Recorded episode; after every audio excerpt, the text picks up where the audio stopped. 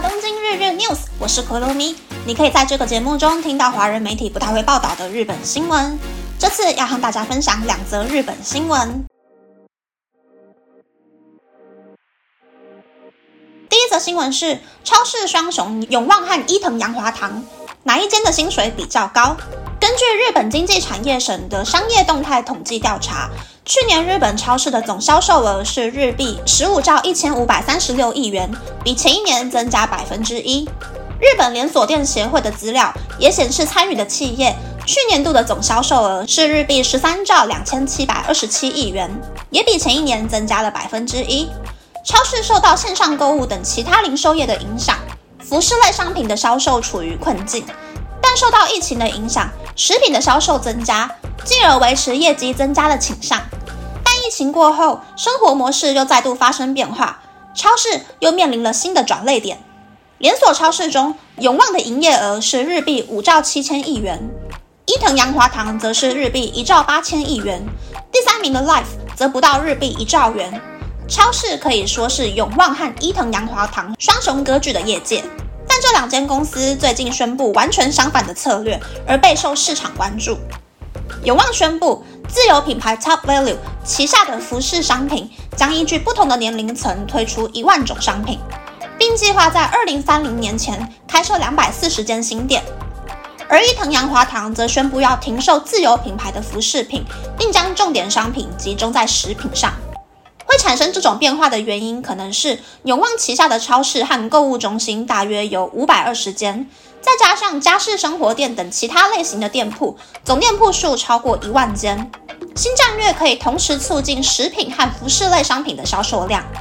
而伊藤洋华堂虽然是服饰业起家，但背后的 Seven AI 集团最重要的核心是 Seven Eleven，因此将重点商品锁定在食品。但比起经营策略，大部分的人应该比较在意大型超商正社员的薪资吧？按照厚生劳动省二零二二年薪资结构基本统计调查报告，正社员的平均月薪是日币三十一万一千元，年薪是日币四百九十六万五千元。但零售业的平均月薪是日币二十七万七千元，年薪是日币四百零九万四千元。可以发现，超市业界的平均薪资低于其他行业。如果参考员工评价网站 Open Work，可以发现有望的正社员平均年薪是日币五百一十二万元，伊藤洋华堂则是日币四百七十六万元。正社员的年薪就和公司的业绩一样，有高有低。在超市双雄采取不同的策略后，业绩到底会发生什么变化？非常值得大家一起关注。第二则新闻是后疫情时代，有一半的员工不想要进办公室上班。专门为育儿世代提供转职服务的公司，对一千八百五十名二十到五十岁的使用者进行调查，不想进办公室上班的人占了百分之四十八点七，远超过回答赞成的百分之一点三，和回答一部分赞成的百分之三十七点九。正在育儿的三十到四十岁之间的四百零七位管理职中，有一百九十八人为了继续维持在家上班的工作模式。正在考虑转职，或是已经完成转职。此外，对于希望每周进公司几天上班的问题，回答每周两次的人占百分之二十二，回答每周一次的人占百分之二十六点四，回答每个月三次以下的人占百分之二十三点七，希望每天都进办公室的人不到百分之二十。以上是这次和大家分享的两则新闻。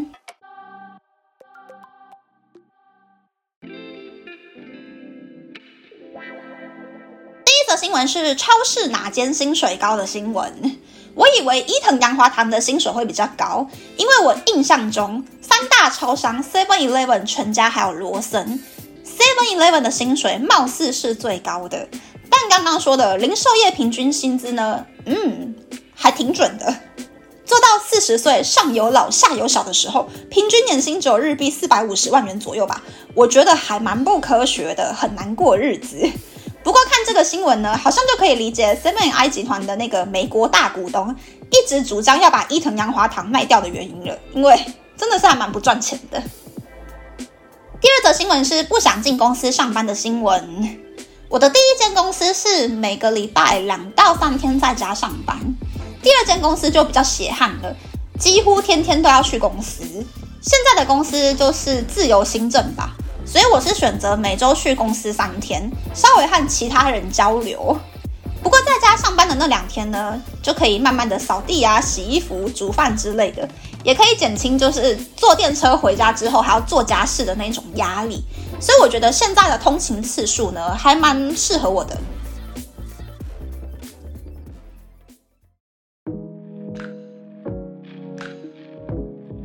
接下来想要和大家分享，就是呢，我最近开始加入隔壁 team 的工作。原本是说帮他们做一些宣传文宣类的东西，但是因为我还完全不懂隔壁 team 的业务，所以什么忙都帮不上，只能够跟着参加他们各种宣传相关的会议，一边旁听，然后一边增加我的知识。昨天刚好呢，就和台湾也有分公司的很大很大间的广告代理店开会，吼，我真的越听越火大耶！会这样说是因为呢，开会前隔壁 team 的同事有提供广告预算、商品资讯和广告上线期间跟主打客群。结果代理店居然在会议中就问我们说，要不要来换一下主打客群？但其实同性质的商品呢，我们家不是最优的，也不是最实用的那一个，所以才会把主打客群锁定在比较少使用这一类商品的年龄层。可是代理店在会议里面说，想要把主打客群换掉，换成已经饱和的那个年龄层的时候，就让我觉得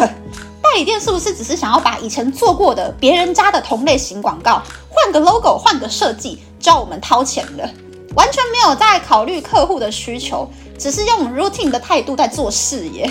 而且开会的过程之中呢，代理店的设计师啊，还有投放广告的 planner，还一直问我们说，可不可以在广告里面 push 那一些。我们家商品不是最优的，也不是最实用的部分，我整个越听越傻眼。这是因为呢，不管是搞商品还是搞宣传，最重要的事情就是要找出独特性。就像是市面上有百百种化妆水，但是 SK two 可以让酿酒老奶奶的手变又咪咪，远远赢过其他家也是有品牌独家成分的专柜化妆水。这个就是独特性。然后回到最前面，隔壁 team 的同事呢，有提供广告预算、商品资讯、广告上线期间，还有主打客群，其他东西呢，都可以按照广告代理店的 idea 天马行空的去提案。对一个设计师或是对一个 planner 来说，这是一个完全没有限制，可以试手，成功的话还可以放在作品集里面的案件。结果每个人都当成 routine 在做，听他们讲话，我就整个越听越火大。然后隔壁听的同事呢，他们都是商品知识很强，可是不懂宣传的人。开完会之后，我就忍不住跟隔壁听的同事说独特性的事情，还有如果商品本身已经没有独特性的话，就创造一个新的独特性，像 SK two 一样，从期盼、憧憬、向往的部分去寻找新的破口，然后就不小心点燃了隔壁听同事的干劲。会议结束过后，到我下班之前呢，就可以时不时听到隔壁厅同事他们在讨论说，在系统啊或者是预算的限制之下，要怎么搞出一个新的独特性出来。大概就是这样。不管是当商品担当的时候，还是当宣传担当的时候呢，我都常常被上司教育说，不可以忘记独特性。就是因为被独特性这三个字洗脑，所以我现在就会去思考说，我身为一个上班族，有没有独特性？那在我觉得我缺乏独特性的时候呢，我就选择用转职的方式去增加我的独特性，还有薪水啦。但我觉得其实每个人都有自己的独特性，觉得自己很平凡的人呢，也许只是还没有遇到发现独特性的那个瞬间，